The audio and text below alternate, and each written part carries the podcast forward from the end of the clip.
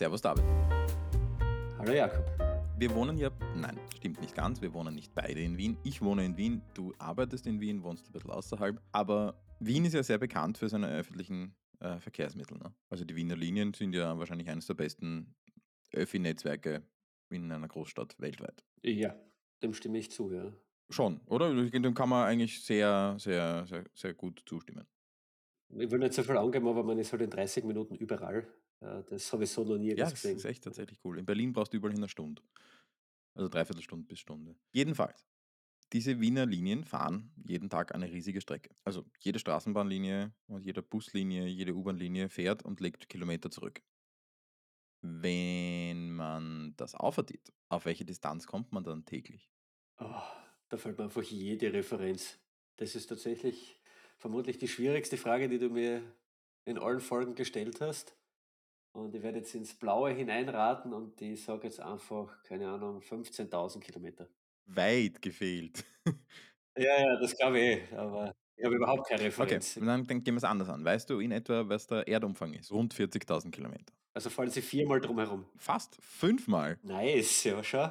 Die Wiener Linien legen täglich die Strecke von fünf Erdumrundungen zurück. Das ist abartig, das ist riesig, das ist unfassbar. Das ist wirklich viel, ja. Das ist wirklich viel. Das sind knapp 200.000 Kilometer pro Tag. Wir wollen über Challenges, Challenges in so einem Projekt sprechen, nämlich äh, eigentlich so von außen, au- von außen äh, ein, einwirkende Challenges oder Rahmenbedingungen auf so einem Projekt. Ähm, und eine, eine Rahmenbedingung, die für ein Projekt oftmals gestellt wird und die oftmals aufkommt, ist, dass es entweder im Laufe des Projekts oder gegen Ende hin dann plötzlich Deadlines gibt, die oftmals ein bisschen arbitrary, ein bisschen willkürlich gesetzt werden. Wo es dann heißt, na, bis dahin muss es dann fertig Okay, sein. du meinst, also, du meinst so quasi, die jetzt irgendwie keine argumentative Grundlage haben. Ja, genau. Also wenn, ganz ehrlich, wenn es einen Termin gibt, das haben wir auch schon in, in vergangenen Folgen besprochen, wenn es einen Termin gibt, der, was auch immer, ein Gesetz tritt in Kraft, äh, die alte Software-Lizenz läuft ab und wir wollen sie nicht mehr noch um ein Jahr verlängern oder was auch immer. Das sind ja, das sind ja Deadlines, die kann man ja nachvollziehen. Aber was, ist, was immer wieder passiert, ist, dass dann einfach ein, ein, ein Entscheider, eine Entscheiderin äh, quasi unter Anführungszeichen einen Rappel kriegt oder die Geduld verliert oder einfach sagt, jetzt muss mal was passieren, jetzt muss mal was raus. Und auf einmal gibt es eine Deadline. In vier Wochen muss alles fertig sein. Ah ja, okay, verstehe. Ähm, und der Connect zwischen mm, den Schätzungen und dem ist, ähm, dass man dann oftmals anfängt, Trades zu machen. Man muss einfach abschätzen, was dauert wie lange, was kann man jetzt noch machen, ähm, was ist bis dahin möglich, was ist bis dahin nicht möglich. Und das ist halt aus meiner Sicht einfach wirklich die falsche Diskussion. Das heißt, man geht dann her, überlegt sich bei ganz vielen Features, hm, das dauert vier Tage, das dauert sechs Tage, das dauert zehn Tage, das kann ich zusagen, das kann ich nicht zusagen.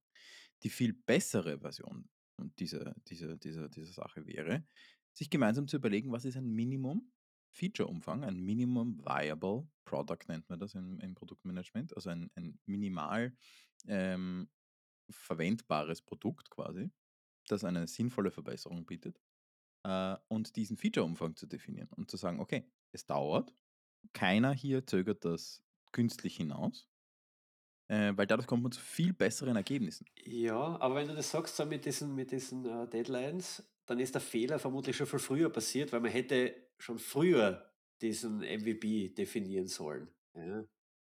Weil was ich nämlich auch natürlich äh, schon erlebt habe, ist, dass wenn dann draufgehaut wird und gesagt wird, okay, in vier Wochen ist alles fertig, ja, und geht sich das aus, ähm, dass dann viele so zielgerichtet schätzen.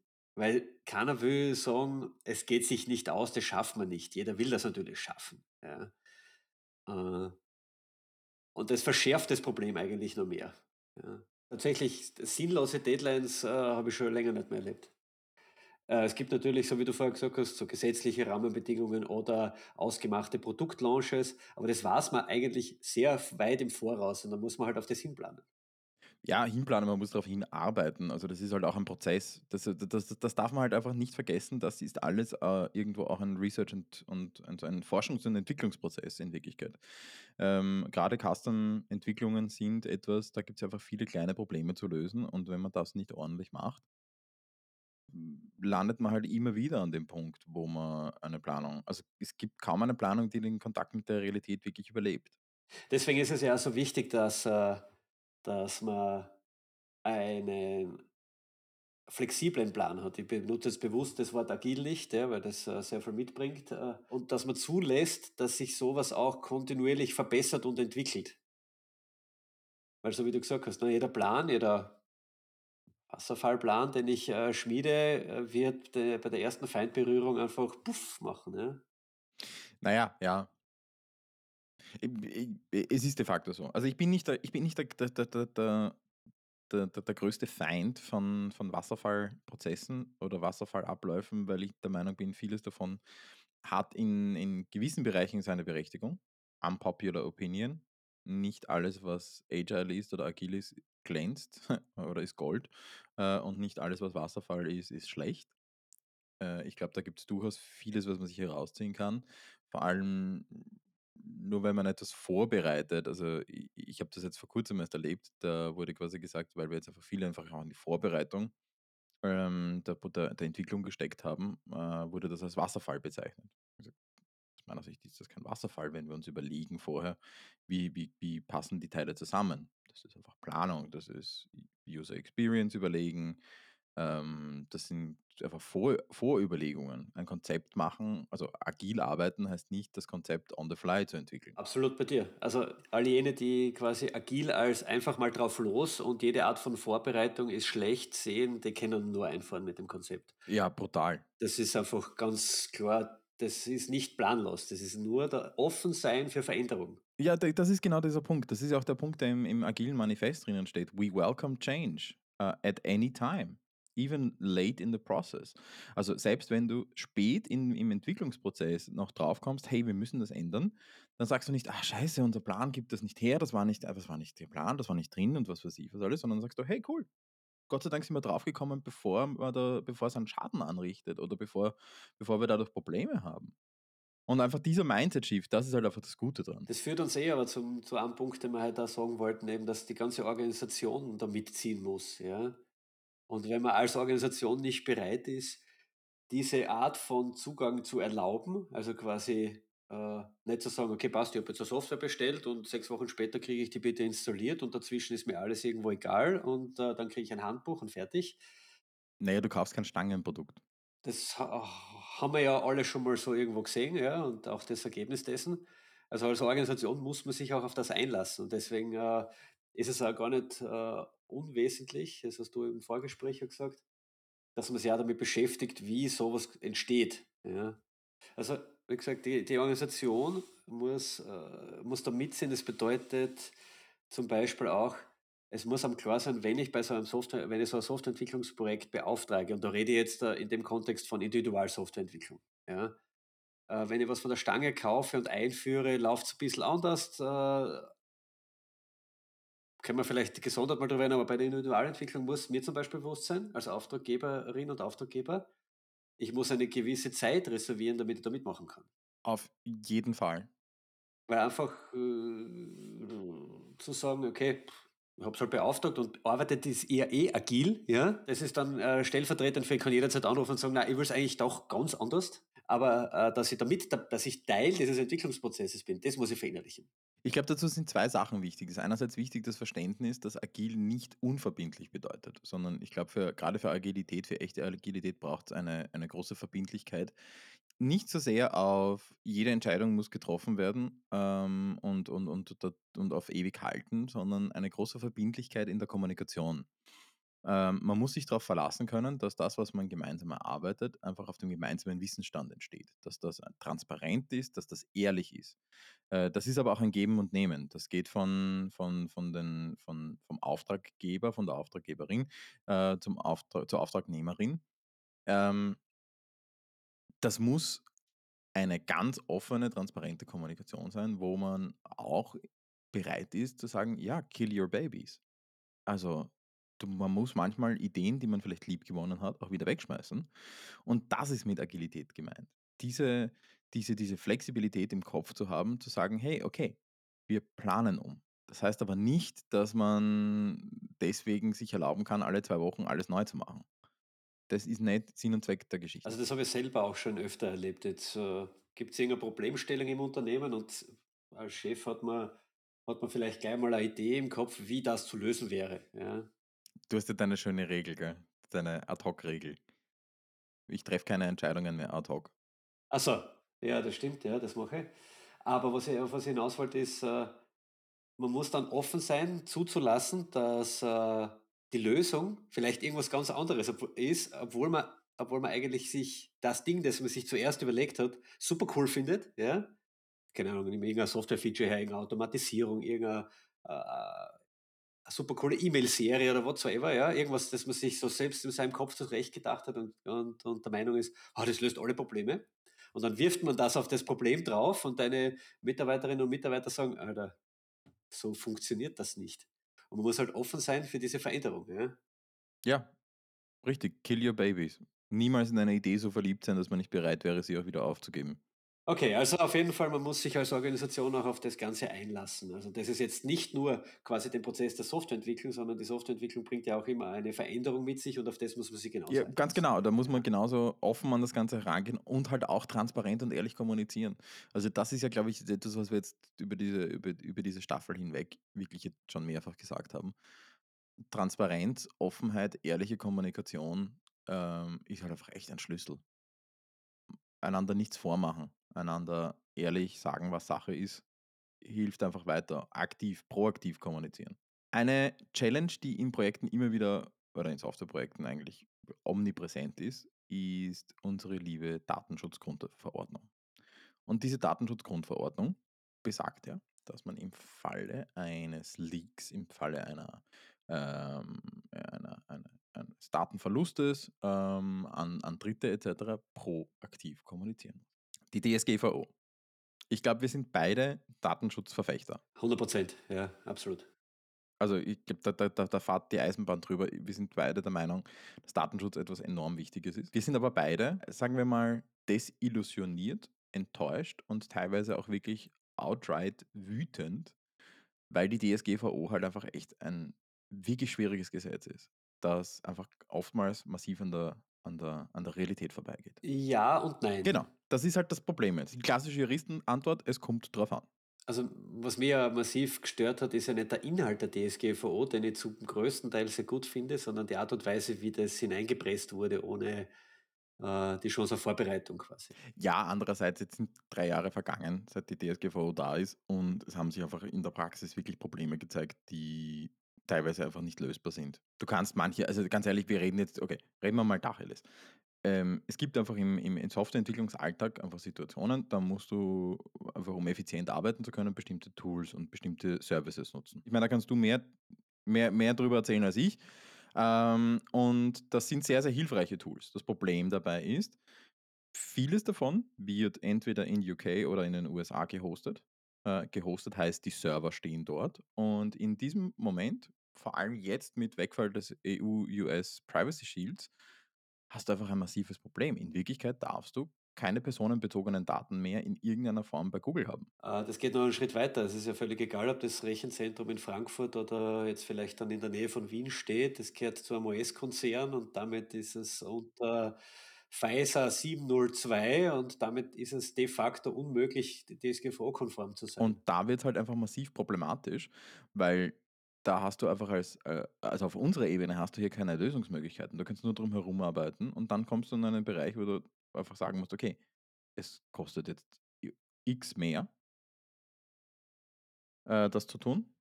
Und da gibt es einfach echt massive Probleme. Es gibt massive, äh, einen, einen massiven Lösungsbedarf hier. Es, das Problem, das ich damit habe, ist, äh, kleinere Projekte, also sprich, wenn ich jetzt dafür ein kleineres KMU Digitalisierung durchführe, werden, wenn man sich 100% strikt an das hält, exorbitant teuer. Und damit nimmt man ihnen die Chance, da mitzuhalten mit den größeren. Warum werden sie so exorbitant teuer? Ich glaube, das müssen wir ein bisschen erklären. Einerseits natürlich jetzt äh, durch die ganzen organisatorischen Maßnahmen, die notwendig sind. Es ist unglaublich viel Dokumentation zu machen. Ja. Keine Ahnung, jetzt zum Beispiel das Recht auf äh, Löschen. Ja, das muss man in der Softwarelösung natürlich mitbedenken. Gut, das kann man jetzt sagen, das kann man einmal machen, aber es ist trotzdem immer ein bisschen anders. Ja. Äh, wir haben den Graubereich der Backups, was noch immer keine, keine klare Lösung gibt, wie das zu handhaben ist. Hintergrund, äh, müsste rein theoretisch, wenn du eine Löschanfrage berechtigte stellst, das auch aus allen Backups löschen. Das ist oft technisch gar nicht so einfach machbar, ja, weil das natürlich sehr effektiv irgendwo im Hintergrund abgespeichert.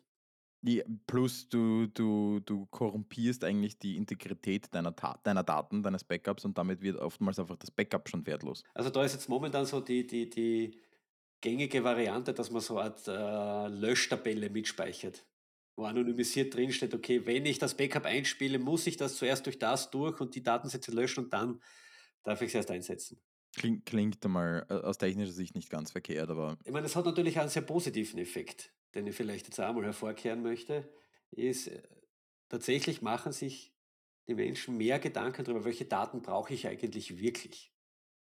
Früher war früher zum Beispiel ein Personendatensatz, war das ganz gang und gäbe, okay, Namen, Vornamen, Geschlecht, äh, Geburtsdatum, äh, Titel, Wohnort, also Sozialversicherungsnummer, die ganze Schneise, ja? Weil ich habe es ja, her damit, ja. Vielleicht brauche ich es einmal. Ja, ist quasi der Zugang gewesen.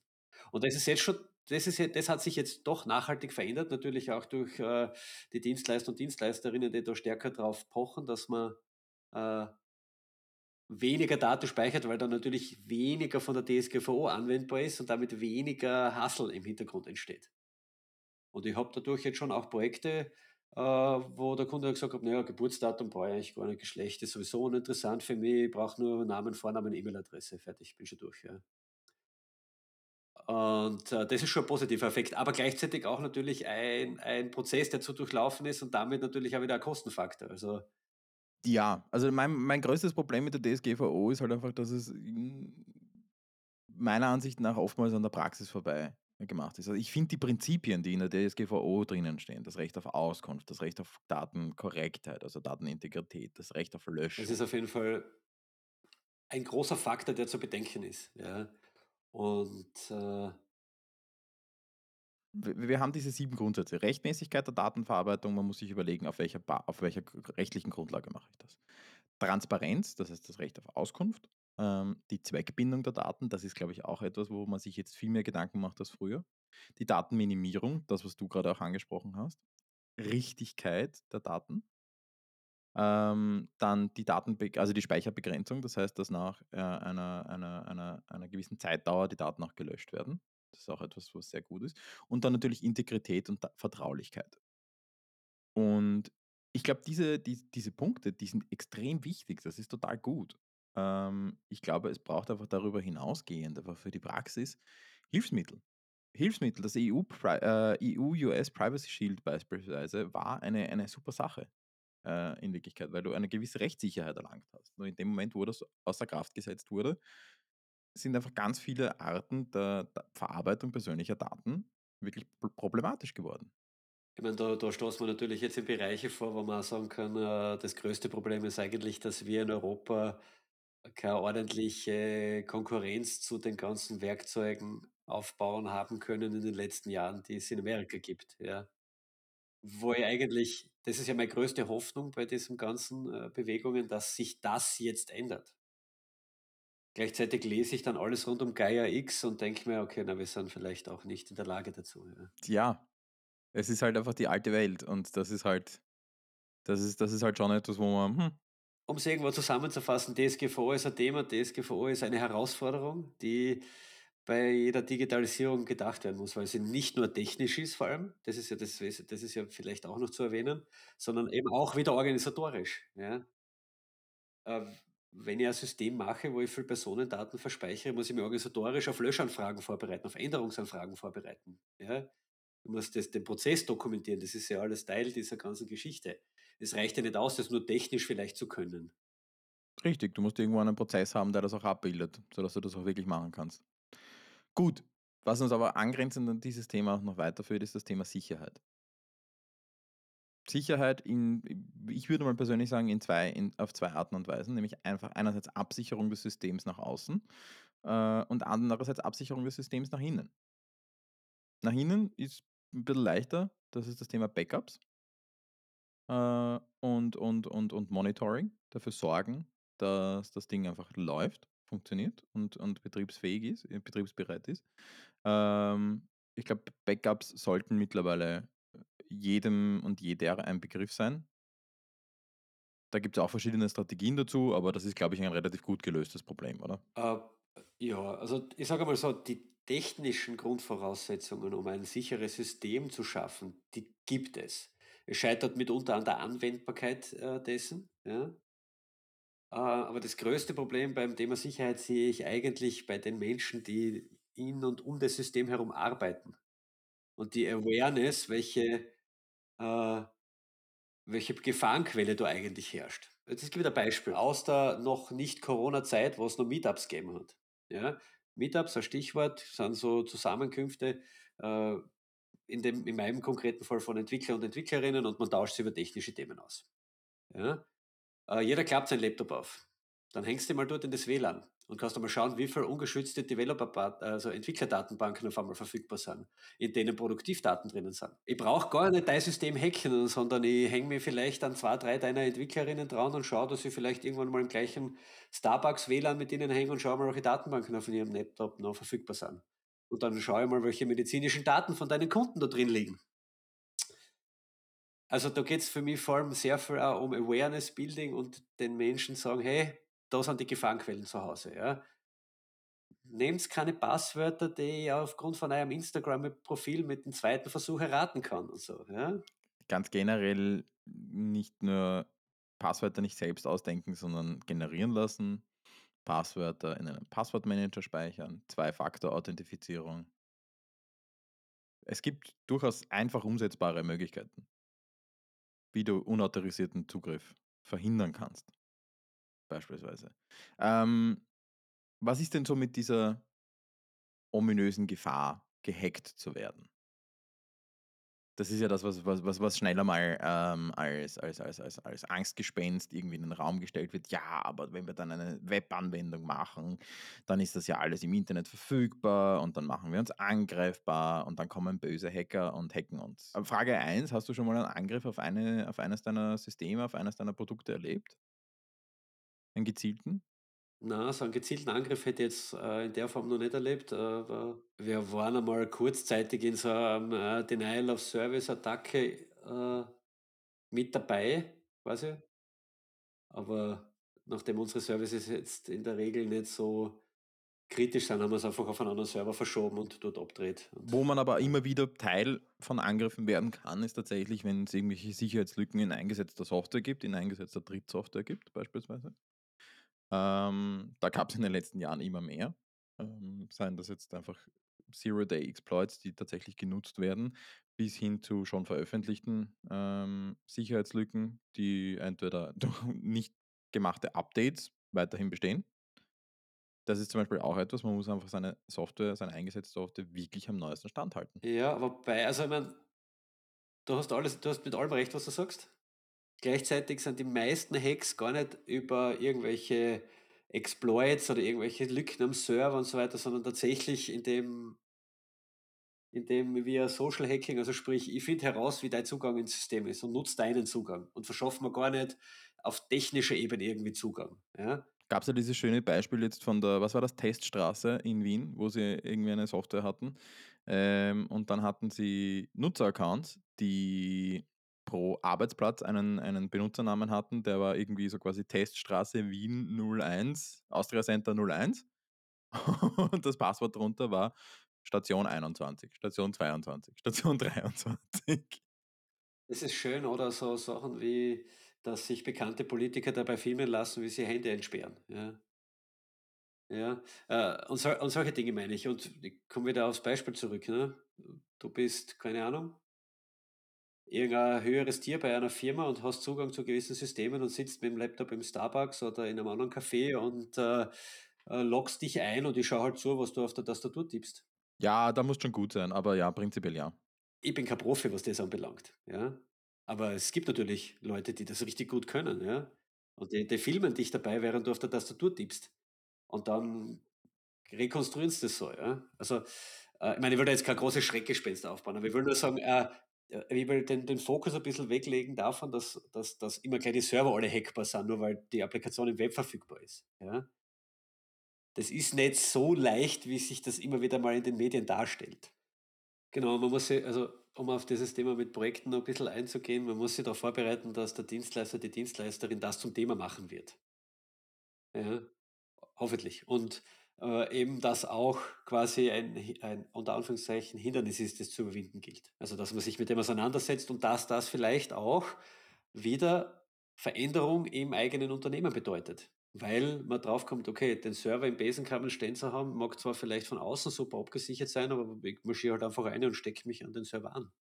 Ja, beispielsweise das. Oder dann sind die, die Putzmittel ähm, von den, vom Reinigungspersonal dort und dann, dann fliegt irgendwas um und das wird einfach auf dem Server unabsichtlich draufgekippt. Alles schon passiert. Und dann, und dann steht der Server und die NAS fürs Backup gleich nebenan und dann fließt es drüber und dann. Na, aber, aber was, ich, was ich da nämlich auch hinaus äh, will ein bisschen ist, es hat eine lange Phase gegeben, oder also eine Phase gegeben, wo sehr stark empfohlen wurde, ja, Cloud ist total unsicher, du musst da deinen eigenen Server hinstellen und das in jeder Firmengröße. Ja. Und ähm, vielleicht kann ich dazu beitragen zu sagen, dass, dass, dass Cloud-Anbieter nicht per se unsicher sind. Da arbeiten hunderte Menschen dran, dass die sicher sind. Das ist ja Kerngeschäft. Und die Annahme, dass der eigene kleine Server im Büro sicherer sein soll als ein Rechenzentrum von Microsoft in Irland oder von Google in Frankfurt, ist halt einfach irgendwo nicht faktisch unterlegt. Wo man jetzt auch noch ja. dazu sagen muss, es muss nicht immer Microsoft oder Google sein. Es gibt durchaus noch andere Anbieter. Nein, überhaupt nicht. Ja, es gibt viele, viele gute Anbieter. Ne? Äh, das ist mir jetzt als erstes eingefallen, weil ich mal so ein, ein Video von einem Rundgang äh, von so einem Rechenzentrum gesehen habe. Also das sind wirklich gut, also physisch sehr gut abgesicherte Gebäude. Genau, auf das wollte ich nämlich irgendwo hinaus, weil ich das Beispiel gebracht habe, mit ich gehe einfach zum Server hin, das ist dort halt, ja. Keine Chance.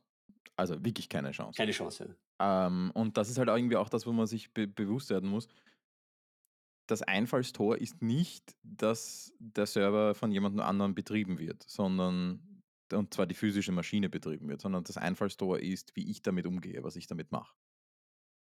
Und das beginnt bei, was für Software setze ich ein, ist die aktuell, ähm, schließen, wird Software eingesetzt, wo Sicherheitslücken aktiv gepatcht werden, geschlossen werden, äh, geht weiter über, wie gehe ich einfach in meinem Unternehmen damit um, welche, welche, ähm, welches Bewusstsein ist da da, welche ähm, Maßnahmen sind hier auch da, dass ordentliche Passwörter verwendet werden, dass ordentliche, äh, dass das Two-Factor-Authentication verwendet wird, etc.